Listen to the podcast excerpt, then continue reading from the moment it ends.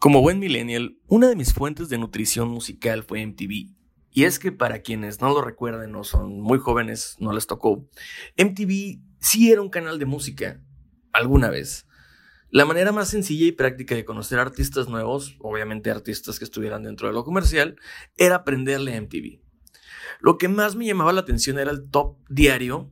Eh, tenían muchos tops, pero había uno que era diario pero en especial este que se llamaba Los 10 más pedidos. En esta época, los que aparecían seguido en la lista eran los NSYNC, los Backstreet Boys, Britney Spears y por ahí también se podía colar Savage Garden, que para mí pues, siempre estuvo por ahí y de hecho se me hacen una muy buena banda. Yo la época activa de MTV que tuve fue muy niño, la verdad lo confieso, estaba en primaria como desde los 7 hasta los 10 años más o menos. Y a mí lo que me cautivó fueron aquellos guitarrazos, las bandas que difícilmente llegaban a ser top 3, ¿saben? Como que eso estaba reservado para los mencionados anteriormente, era para los artistas pop. Era difícil para mí imaginar cómo es que semana a semana o cómo es que alguien elegía ese top. Se supone que era una página de internet a la que tú entrabas o también un número de teléfono que podías llamar desde el chilango eh, y votar por tu favorito. Yo la verdad fantaseaba bastante con la idea de ser yo quien programaba el top. ¿Qué pasaría si yo elegía quiénes eran los 10 más pedidos de esa semana? O de un día, ¿sabes? Yo hacer mi propio top. ¿Qué pasaría si yo hiciera mi top 10 o mi top de 10 más pedidos de Andrés? Suena interesante, ¿no? Vamos a intentarlo. Si me acompañas a esta fantasía. Eh, más o menos sería algo así. Yo me presentaría obviamente en pantalla como, hola, ¿qué tal? Yo soy Andrés, soy su BJ de confianza y bienvenidos sean a los 10 más pedidos por mí, Andrés. Así que vámonos directamente con el número 10 y esta canción es especial porque fue de las primeras que yo vi y, dije, yeah, venga, ¿qué es esto? Empecé a mover mi cabeza de adelante hacia atrás. Muy niño, obviamente, tendría como unos 6 años, pero me cautivó. Eh, la canción se llama All I Want de The Offspring y sonaba más o menos así.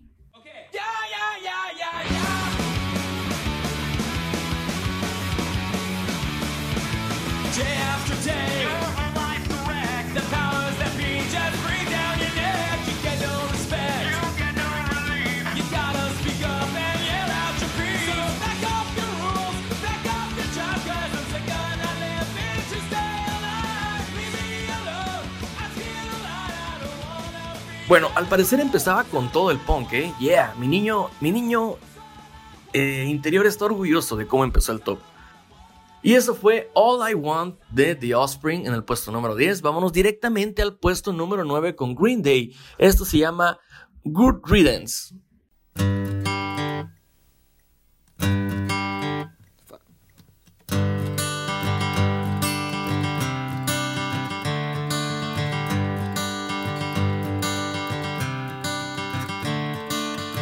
Another turning point, a fork stuck in the road. Time grabs you by the wrist, directs you where to go. So make the best of this test and don't ask why. It's not a question, but a lesson. Carajo, va muy bien, qué buena canción, ¿a poco no?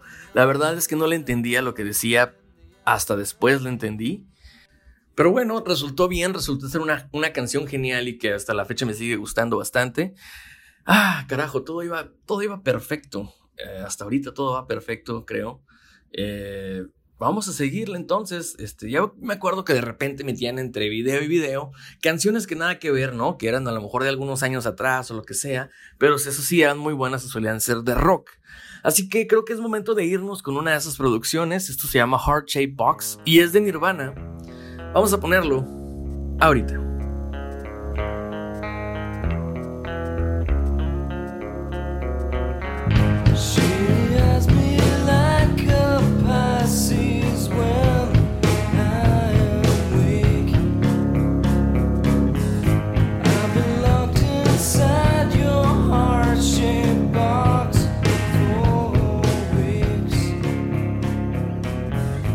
Wow, genial.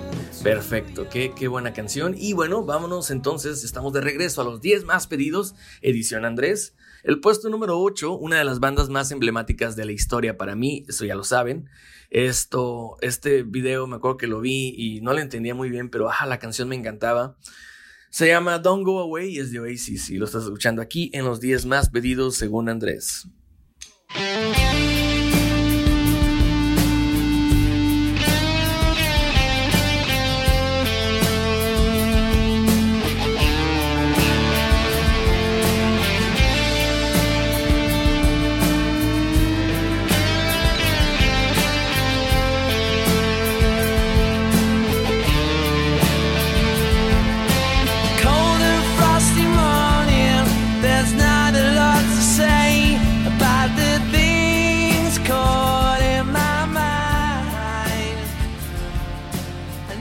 Vaya, qué pedazo de top nos está saliendo, amigos. Seguimos con el puesto número 7, sin lugar a dudas, una banda que me dejó muchísimo y que hasta la fecha sigue siendo fundamental para mí en mis gustos. Esto se llama The Bittersweet Symphony de The Verb. En el puesto número 7, pónganle atención a las campanas que se escuchan. Dios mío, qué buen video.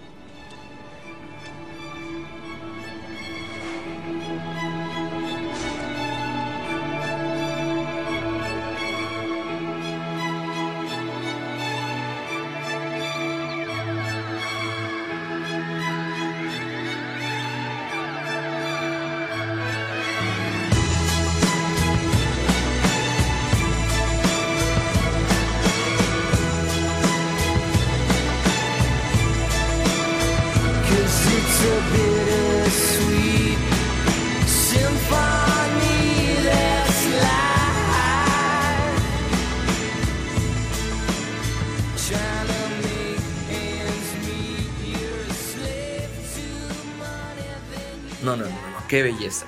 Maldita sea, qué belleza. No puedo con esto. Y bueno, creo que nos seguiremos directamente hasta el puesto número 6. Esta canción me da un poco de pena ponerla, la verdad, lo, lo, admito, porque yo veo que no era muy bien visto que me gustara esta banda, pero a mí me gustaba y ya estamos grandes como para avergonzarnos de las cosas. Esto se llama Mbop de los Hanson. No pregunten, solo disfruten.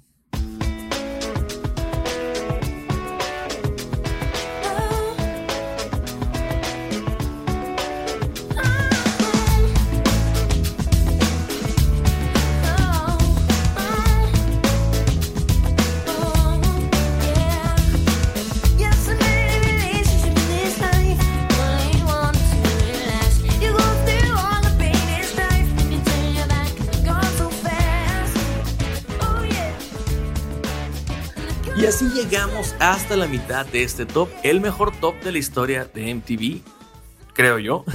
Así que vámonos directamente con nuestro siguiente hit. El puesto número 5 lo tiene una de las canciones más influyentes en mi gusto musical. Sin mucho preámbulo, vamos a darle paso a Song 2 de Blur.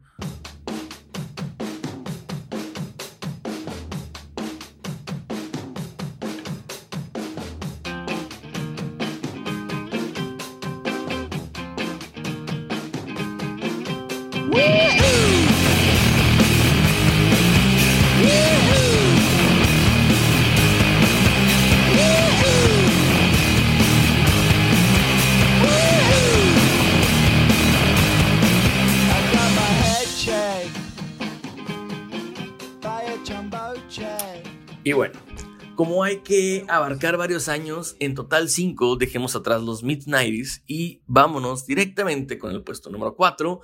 O si, maldita sea, Blink fucking 182 con All the Small Things. Esta canción que era parodia de varios, varios, el video era varios, varios videos parodiados por ellos. Gran video, gran canción, gran banda, al menos para mí en esos años. Aquí está.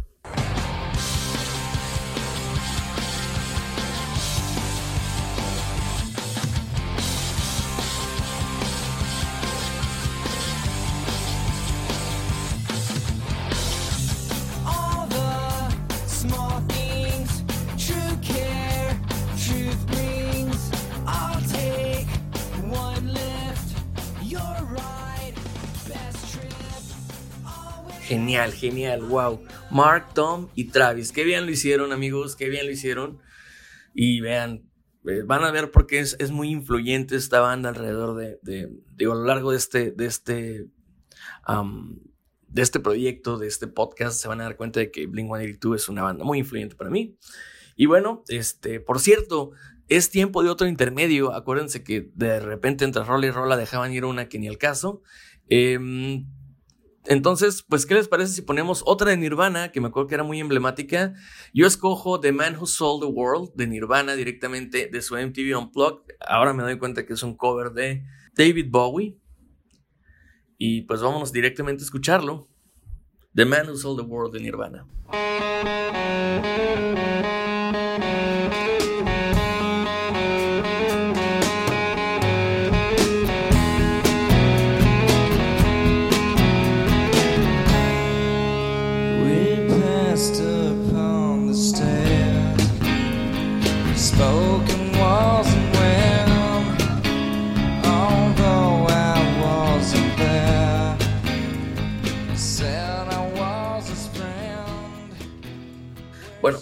Empiezan los verdaderos caca grande, es decir, las canciones que normalmente duraban 5 o 6 semanas en el top, llegaban a estar 1, 2 y 3 hasta por 3 semanas.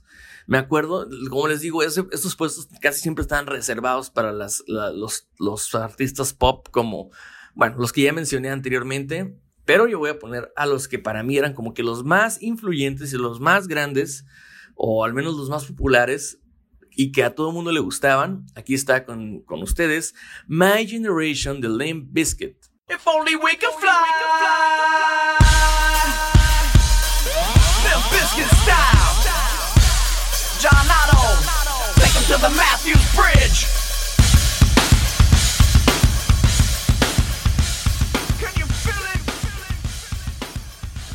Y bueno, no puedo decir que me siento orgulloso o muy, muy orgulloso hoy en día de esa canción, pero pues sí, era como una fascinación que tenía. Eh, cuando yo estaba en la primaria, Limp Bizkit, llegué a comprar discos al igual que de Korn y de demás artistas que sí se quedaron fuera de este top, que ya ahorita que estoy llegando al, al final me doy cuenta, tal vez antes del 1, pero bueno, sigámonos adelante de momento con el número 2 de quienes sí me siento orgulloso es de ellos y la verdad es que fue el primer disco que compré con mi propio dinero, es decir, adquirí con dinero mío este disco en físico. Tiene mucho simbolismo para mí y era una banda que creo que la probaban la mayoría de las personas con las que me juntaba y mis primos más grandes inclusive decían como no, pues sí es una muy buena banda, entonces tenía unas referencias de esto. Con ustedes, Chop Suey de System of a Down en el puesto número 2.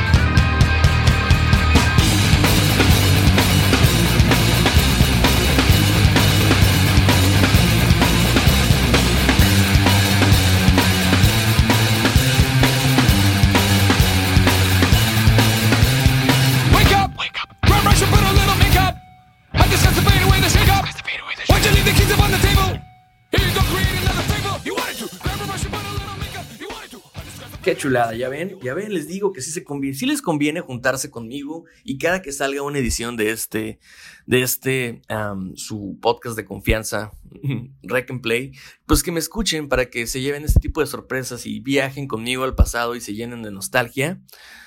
Ah, qué belleza y qué recuerdos. Y bueno, no podría irme sin concluir el top, desde luego. La primera canción que toqué en vivo para una persona, es decir, la primera canción que me atreví a agarrar mi guitarra y tocar y cantar para esa persona. Voy a reservarme el, derecho a decir a quién fue. Pero siempre fui un performer muy, muy tímido. Y bueno, esa será otra historia. Así que vámonos con el puesto número uno de este top. Con ustedes, There Is, The Boxcar Racer.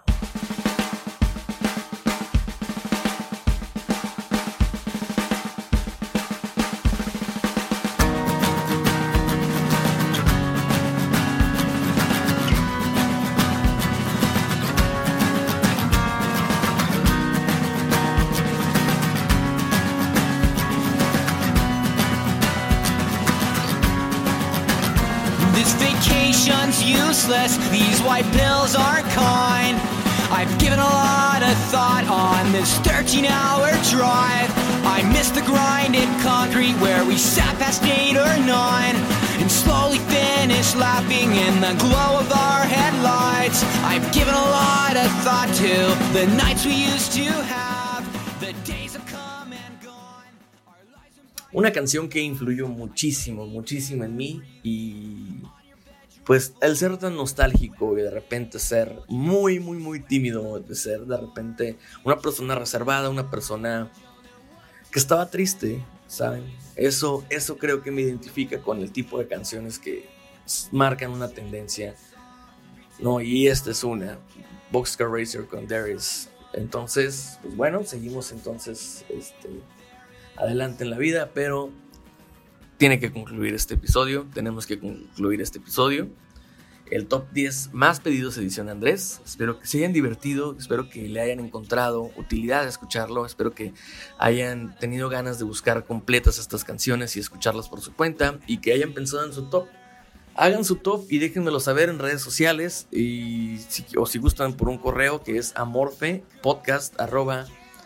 amorfepodcast.gmail.com Ahí nos pueden mandar la, con nada más con, les encargo que le pongan al subject este, Rec and Play y ahí me dejen saber sus comentarios si a alguien le interesa. Pasen la voz, síganos en redes sociales. Y recuerden que somos parte de Amorfe Network y que pues, nos vemos en el siguiente episodio. Un saludo hasta donde sea, cuando sea y como sea que se encuentren. Yo soy Andrés Hernández y esto es Rec and Play.